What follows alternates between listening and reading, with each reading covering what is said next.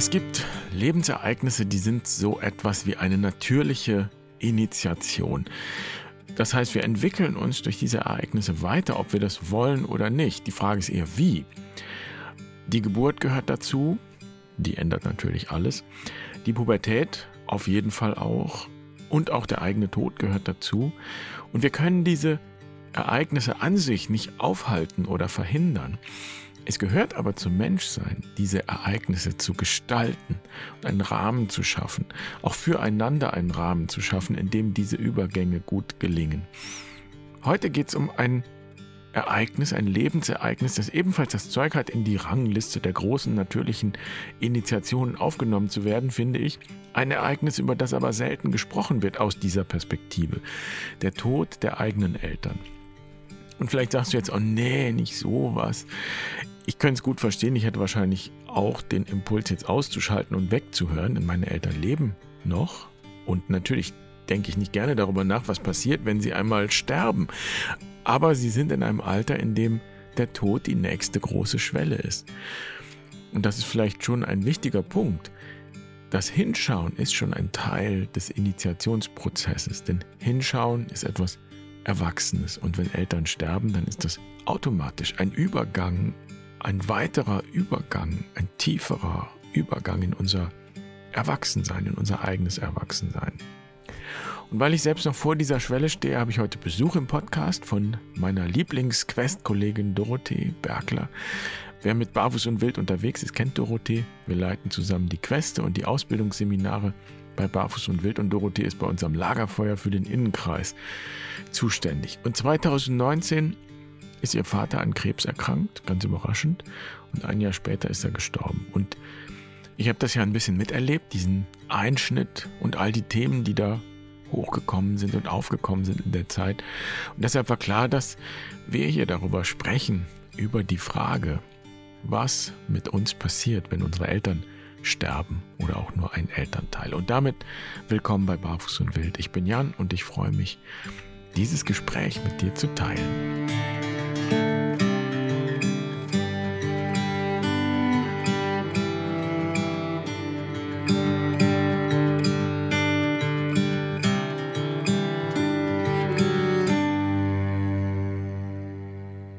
Kannst du dich noch an den Tag erinnern und die Situation, in der klar geworden ist, so jetzt ist klar, dein Vater wird sterben? Hm.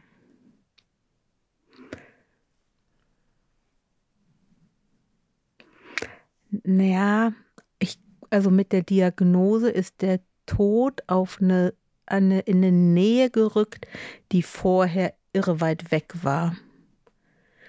Und dann gab es verschiedene Stufen, so würde ich sagen. Es waren wie verschiedene Schwellen, die immer wieder ein Stück wie näher gekommen sind durch, durch den Prozess der Krankheit, wie ein Schlaganfall oder man weiß es nicht genau, was es war. Und es gab immer wie so Stufen und er ist dann irgendwann in ein Pflegeheim gekommen und es war klar, da wird er nicht mehr rauskommen. Das ist ein Pflegeheim, das pflegt zum Tod. Und das war das, ähm, wo es eindeutig war auf einmal. Und trotzdem war es aber dann auch immer wieder so Schwellen, weil man ja nie wusste, wie, wie lang es letztlich auch geht. Hm. Wie lang ist dieser Weg? Und was hat sich verändert in dem Moment? Na, das, was die größte Herausforderung war, also Entscheidungen für jemanden zu treffen, und ähm, ich habe ja auch einen Sohn, das heißt, es ist jetzt nicht unbekannt, eine Entscheidung wie für ein Kind zu treffen, eine Entscheidung für meinen Vater, also für Eltern zu treffen, wo es ähm, darum geht, natürlich in seinem Sinne und das Bestmöglichste zu tun. Und es gibt aber auch die Ebene, was ist denn möglich? Also was können wir, meine, in dem Fall meine, wir sind zu zweit, meine Schwester und ich, was können wir leisten? Wie können wir es machen? Ähm, und diese Entscheidung in den Abwägungen zu treffen, das finde ich war das war mit das Größte, was sich verändert hat. Dieser Fokus hat sich absolut gedreht. Das heißt, die Rolle hat sich, hat, ja. ihr habt quasi die Rollen getauscht. Genau. Wir haben, ja, wir haben die Rollen getauscht. Es waren ja wirklich auch viele Entscheidungen zu treffen, die er nicht mehr treffen konnte und er war ein absolut autonomer Mensch, auch, ähm, auch sehr bedacht auf seine Autonomie. Aber das, was für mich jetzt individuell vielleicht herausfordernd war, dass es ähm, dass eine Bedürftigkeit, die, der ich gegenüberstehe und dass ich aber diese Bedürftigkeit wie auf zwei Ebenen begegnet bin. Einmal wie auf einer Erwachsenenebene. Ich bin eine erwachsene Tochter und ich habe die Bedürftigkeit eines Vaters, der pflegebedürftig ist und schaue, wie kann ich ihm auch angemessen, was passt zu ihm, wie kann ich das machen? Ähm, oder wir.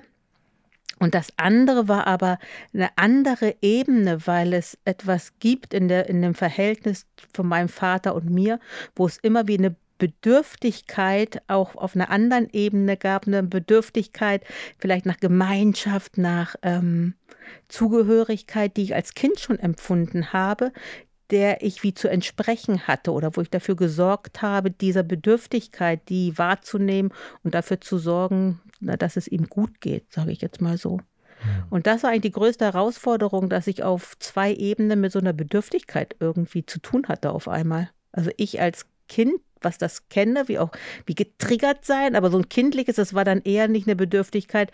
Da habe ich mich eher wie mit dem Rücken an die Wand gefühlt und es ist nicht möglich. Ich, ich kann nicht genug machen. Es ist nicht möglich. Und es gab die erwachsene Seite, die ähm, wie hatte, ja, es ist möglich. Wir können diesen, diesen Rahmen machen und das ist das, was jetzt zu tun ist. Hm.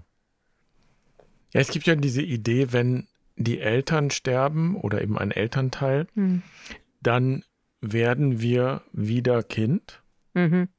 Und zugleich bedeutet aber der Tod der Eltern oder eines Elternteils auch, wir werden jetzt endgültig erwachsen. Ja, absolut. Also wie hast du das erlebt, diesen Widerspruch? Ist ja eigentlich ja. ein Widerspruch.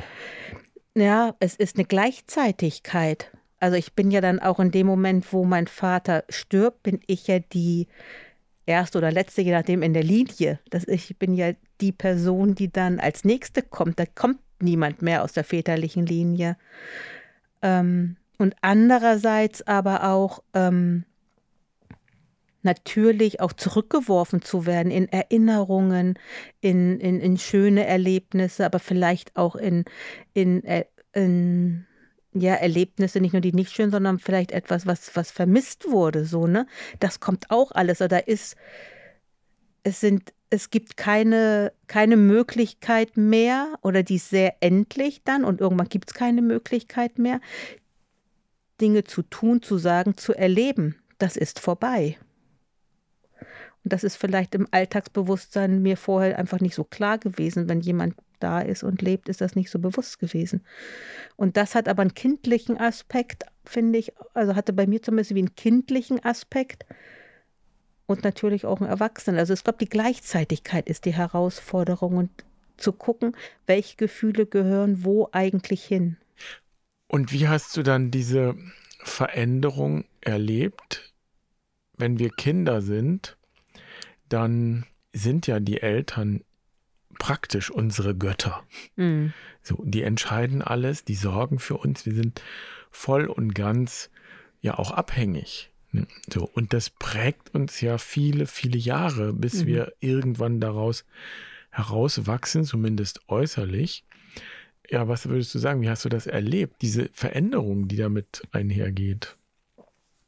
Ja, es gibt vielleicht ein ganz gutes Beispiel Spiel, also wo, wo es mir besonders deutlich geworden ist, ich habe die, ähm, die, die Wohnung meines Vaters verkauft und das wäre sonst etwas gewesen, wenn er gelebt und in seiner Kraft gewesen wäre, wo er mir mindestens beratend zur Seite gestanden hätte und er hat, eine, er hat aber eine ganz bestimmte Art gehabt, wie er die Dinge tut, hätte mich da auch entgegen beraten. Er war viel kämpferischer, viel mehr verhandeln und wie er mit den anderen mit so eine Eigentümergemeinschaft war, wie er mit denen umgeht. Das gab es eine ganz so eine ganz große Vorstellung und ich hätte mich dem, glaube ich, angepasst, weil es für ihn auch gepasst hat, dieses, sage ich mal, erfordernd, kämpferisch müssen wir.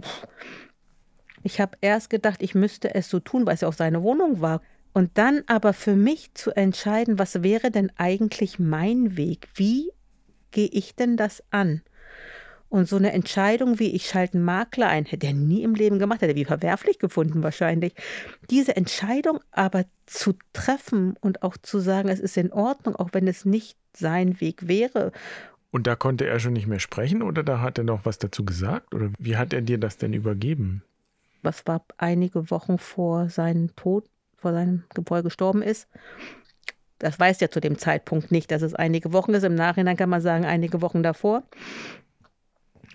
Und wir hatten vorher schon darüber gesprochen, weil klar war, ich werde dort nicht wohnen, weil es gar nicht dort ist, wo ich, wo mein Zuhause ist, wo meine Familie wohnt. Und da hatte ich mit ihm zumindest gesprochen, es ist in Ordnung, dass ich, ob ich das tue. Und das war schon die Veränderung, ähm, die ich gemerkt habe, dass es für ihn, dass er Ja gesagt hat und ich ihn gefragt habe, ähm, na, soll ich dich ähm, unterrichten, also möchtest du wissen, wie der Prozess ist?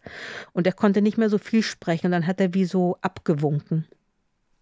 Und das war dann so wie so wie, du machst es, deine Wohnung, entscheidest, du machst es. Es ist nicht mehr an mir, dich da zu unterstützen.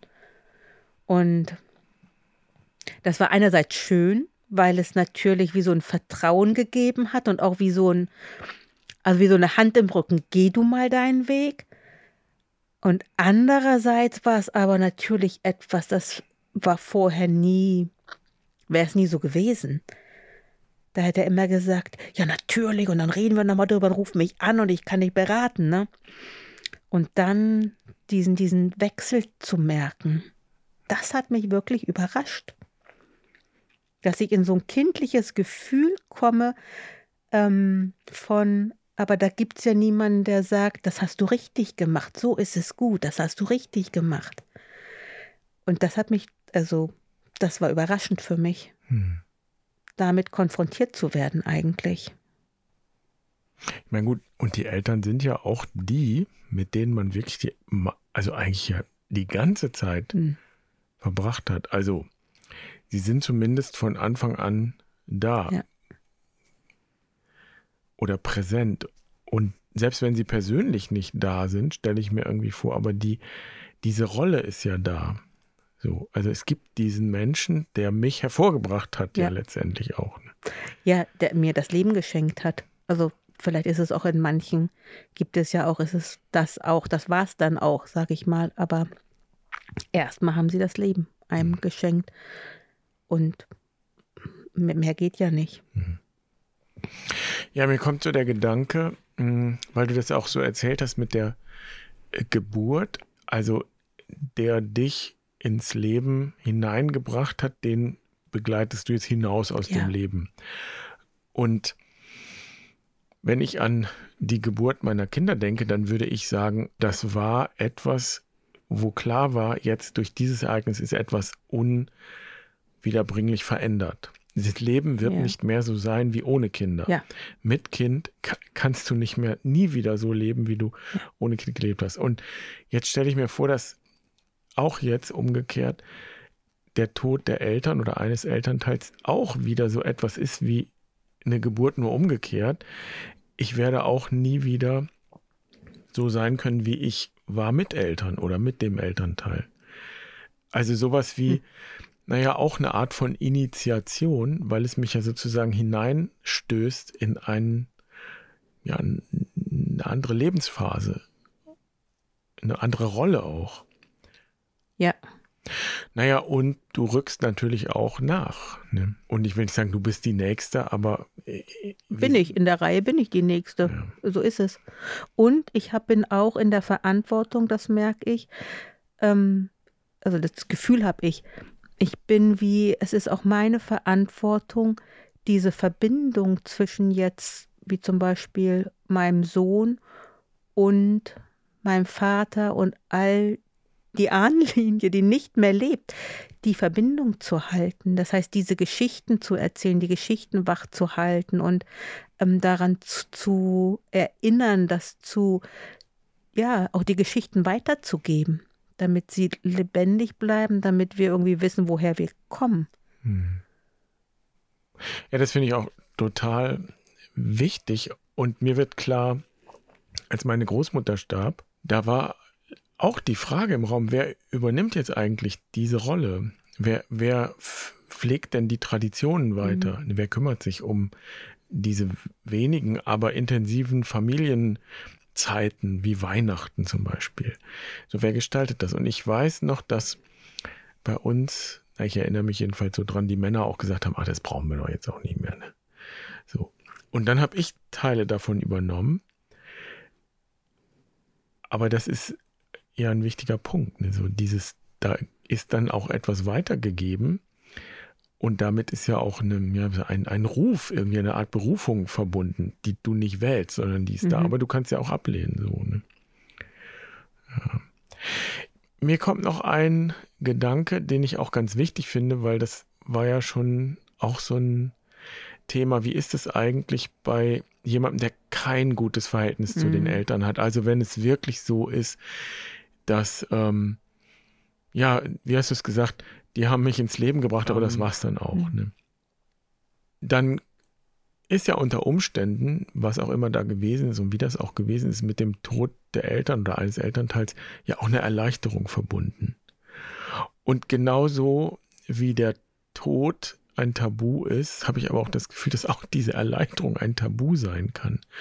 Gibt es Aspekte davon, wo du sagst, ja, es gab auch eine Qualität von Erleichterung. Es, es gibt auch Dinge, die jetzt leichter geworden sind, die sich auf natürliche Weise aufgelöst haben. Ja, also die gibt es auch bei mir. Und ähm, das hatte ich vielleicht vorhin schon mal kurz angedeutet, dieses Ver mich verantwortlich fühlen, ähm, dass es meinem Vater gut geht. Mhm. Das war mehr in mir, also es war in mir mehr ein Gefühl, als dass es sich in eine äußere Handlung jetzt permanent irgendwie geäußert hätte. Aber dieses Gefühl, wie oft melde ich mich bei ihm, wie oft frage ich. Und dazu muss ich sagen, er war, wirkte jetzt nicht nach außen bedürftig, in gar keinster Weise, überhaupt nicht. Aber er hat den Kontakt so sehr geliebt auch. Und die Töchter standen für ihn immer an erster Stelle. Ähm, aber das, ich hatte auch immer so eine Verantwortung daran. Das lief immer im Subtext mit. Ähm, also wie geht's ihm eigentlich? Ich habe mich jetzt ein paar Tage nicht gemeldet. Ich rufe mal an oder er ruft an und ich melde mich zurück. Und ähm, das hatte schöne Aspekte und das hatte aber auch Aspekte, wo ich gemerkt habe, ich bin auch erleichtert. Mhm. Und das ist aber etwas, was ähm, ja sich das selbst oder mir das selbst einzugestehen, fand ich nicht so ganz einfach tatsächlich. Und ich kann gut nachvollziehen, wenn es auch noch mehr Schmerz oder noch mehr wirklich auch, also Dinge nicht passiert sind, die vielleicht hätten passieren sollen, also wie Eltern sich um Kinder zu kümmern haben, dass es vielleicht tatsächlich auch ne, wie, wie schwierig ist, dass die Erleichterung vielleicht auch überwiegt oder es ist ein schwieriges Verhältnis, mhm. wie auch immer, dass vielleicht die Erleichterung überwiegt, mhm. weil wir nicht mehr damit permanent konfrontiert sind, was wir nicht lösen können mhm. im Äußeren. Wir können es nur ja. in uns lösen. Und es wird immer wieder angetriggert, also wird immer wieder ausgelöst, ausgelöst, ausgelöst, mhm. vielleicht. Und Erleichterung kann ja viele, kann ja viel heißen. Also kann ja was ja was ganz Konkretes sein, dass man einfach pff, Monate, vielleicht Jahre gepflegt hat. Ja. Und einfach auch diese Arbeit jetzt nicht mehr zu tun ist. Und ich kann mir vorstellen, dass da so eine Scham ist.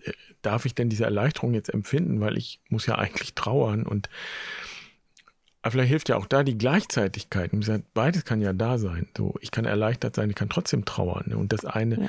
löst das andere nicht auf oder, oder äh, löscht das aus, sondern es ist einfach beides da.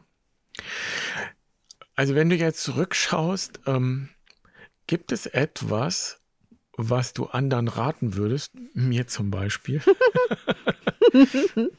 äh, wo du sagen würdest, wenn ich das gewusst hätte und wenn ich die Erfahrung schon gemacht hätte, dann hätte ich etwas anders gemacht. Und ich würde dir raten, überdenk das oder schau dir den Bereich an naja, manche Erfahrungen hat man ja selbst zu machen, auch wenn sie ein andere erzählen, nützt es irgendwie nichts. Und dennoch Ich würde sagen, sei zumindest darauf eingestellt, dass möglicherweise du schneller als du gucken kannst, also hinterherkommen kannst, in, in Gefühle kommst, die du aus deiner Kindheit kennst. Und wenn das passiert, irgendwie auch ein, ein, weiches Auge oder ein sanftes Auge auf dich selbst und auch in dem Moment auf Vater oder Mutter, je nachdem. Und gib dem einen Raum, dass es gleichzeitig da sein darf. Das hätte mir, ähm, hätte ich mir, glaube ich, mehr geben können in dem Moment. Auch diese Widersprüchlichkeit der Gefühle, ähm, dass die da sein dürfen und dass ich habe mich manchmal wie unfähig gefühlt. Ich habe gedacht, ich bin doch schon viel weiter, ich bin doch viel autonomer, ich bin doch eigentlich, habe ich doch so viel bearbeitet und weiß so viel. Und ähm, da weicher drauf zu blicken, ja, und es kann passieren, muss nicht, aber es kann passieren, dass ich ganz schnell in alte Gefühle, in alte Strukturen komme, wo ich mich wie als Sechsjährige vielleicht fühle. Und gibt es was, was dir geholfen hat? Also was mir tatsächlich geholfen hat, mit, mit Menschen Austausch zu gehen, die das auch erlebt haben und ähm, wo es ein Verständnis gab. Sowas wie eine Freundin, der ich gesagt habe, und ich habe gedacht, ich bin da schon längst weg davon, mich so zu fühlen. Und sie sagt, ich weiß genau, was du meinst. Hm. Und ihre Mutter, das war ein ganz anderes Verhältnis, ganz anderer Prozess des Sterbens und also alles ganz anders, aber das konnte sie absolut, ähm, ja, konnte sie absolut mitgehen. Und allein das verstanden zu werden, ich bin nicht allein damit, ich glaube, das ist es, das hat geholfen. Ich bin nicht allein damit und nicht falsch damit. Ich muss nichts anders machen. Ich darf damit so sein. Das, das hat mir geholfen was mir auch geholfen hat, jetzt nach dem Tod meines Vaters. Also mein Vater ist ja ähm, 2020 gestorben, das heißt, während das war der Lockdown, gerade ein paar Wochen danach, was für den Sterbeprozess und für den für die Beerdigung eine extrem große Herausforderung war. Aber dieses reduziert, also ich habe mir so viel Raum nehmen können und hatte so viel Raum fürs Trauern. Das hätte ich mir sonst nicht genommen, rauszugehen, rauszugehen in die Natur. Und ich habe eine andere, das auch wie eine andere, ich möchte mal sagen, eine andere, eine tiefere Spiritualität erfahren. Weil mit dieser Nähe des Todes meines Vaters ich das Gefühl hatte, ich habe eine andere Anbindung an eine Spiritualität, die ich dort draußen für mich erlebe, erfahre. Und das ist auch nicht mehr weggegangen. Hm. Nach dem Tod war es immer ein Raum, wo ich wie meinem Vater begegnen konnte oder wir uns begegnet sind. Na, und die Begegnung, die mache ich nicht. Also den, der Raum, der ist, glaube ich, immer da letztlich. Die Frage ist ja eher, ob ich den Raum in mir betreten kann. Und meine Erfahrung für mich ist, dass mir das möglich ist, wenn ich rausgehe und bewusst über eine Schwelle gehe, betrete ich diesen Raum. Und Dort ist, war auch gerade nach dem Tod meines Vaters der Vorhang sehr dünn. So wie jetzt, wie auch die Novemberzeit, diese so durchsichtig wird. Das ist dieses Gefühl, wirklich in einem Raum, aber auch mit einer Gemeinschaft zu gehen, die ja da ist und die wie, also ich, dem Moment wird mir wieder bewusst, diese Erde, die vier Milliarden Jahre da ist, Bäume, die da schon seit Jahrhunderten sind, das ist nicht etwas, was mir im Kopf bewusst ist, das weiß ich ja vorher auch, sondern das ist etwas, was ich wie fühle, dass ich Teil davon bin. Und das hört sich wenn ich außerhalb des Raumes bin und wie auch jetzt, wo ich es ausspreche, fühlt sich das dann immer so ein bisschen banal an. Aber in dem Moment, wo ich in diesem Raum bin und das erlebe, fühlt es sich halt nicht banal an, sondern hat eine Wahrhaftigkeit.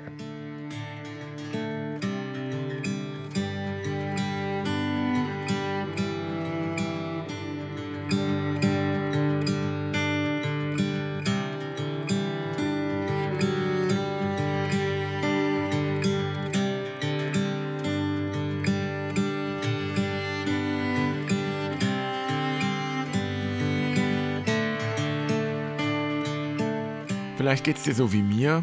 Mir wird bewusst, wie begrenzt die Zeit ist, vielleicht noch Dinge zu tun, die dann einmal nicht mehr möglich sein werden. Und zugleich empfinde ich aber auch eine Gelassenheit. Auch wenn Dinge so im direkten Kontakt mit den Eltern oder zu den Eltern vielleicht nicht möglich sind, es gibt aber eine Verbindung, die keiner Worte bedarf. Eine Verbindung, die immer da ist und da sein wird, ganz gleich, was jetzt ist, was jetzt möglich ist oder nicht möglich ist. Auch wenn Eltern pflegebedürftig sind, nicht mehr sprechen können, dement sind oder sonst irgendetwas dazwischen steht. Es gibt eine Verbindung, die ist da. Und auch wenn die Beziehung zu den Eltern schwierig ist, wenn es vielleicht gar keinen Kontakt gibt oder du deine Eltern gar nicht kennst, es gibt eine Verbindung jenseits der Worte. Und wir haben wenig Übung darin, diesen Raum jenseits der Worte, jenseits der Schwelle, wie es Dorothee gesagt hat, zu betreten. Wir leben in einer Kultur, die diesem Raum wenig Bedeutung beimisst. Es gehört Mut dazu, sich dorthin zu wagen. Wenn wir aber in unsere religiöse und spirituelle Tradition schauen, dann haben wir einen riesigen Schatz von Erfahrungen und Zugängen zu diesem Raum, Jetzt im Herbst und Winter ist traditionell genau diese Zeit, die dunkle Zeit, in der wir diesen Raum jenseits der Worte leicht betreten und erforschen können. Und dann feiern wir Weihnachten, die Geburt des Lichts am tiefsten Punkt, genau dort, wo wir kein Licht erwarten würden. Das ist doch eine Einladung, das ist eine Ermutigung. Schön, dass du heute dabei warst. Ich freue mich natürlich über Kommentare und deine Erfahrungen. Und wenn du mit uns durch die dunkle Zeit gehen möchtest, durch den Advent, durch die Weihnachtszeit, durch die Rauhnächte, dann herzlich willkommen. Die Vorbereitungen für die Rauhnächte sind hier schon fast abgeschlossen. Du kannst dich bei uns auf der Seite eintragen in die Warteliste und dann starten wir in der ersten Adventswoche mit der Anmeldung. Ich wünsche dir eine wunderschöne letzte Novemberwoche und ich freue mich, wenn wir kommende Woche zusammen in den Advent starten. Bis dahin, mach's gut. Pace bene.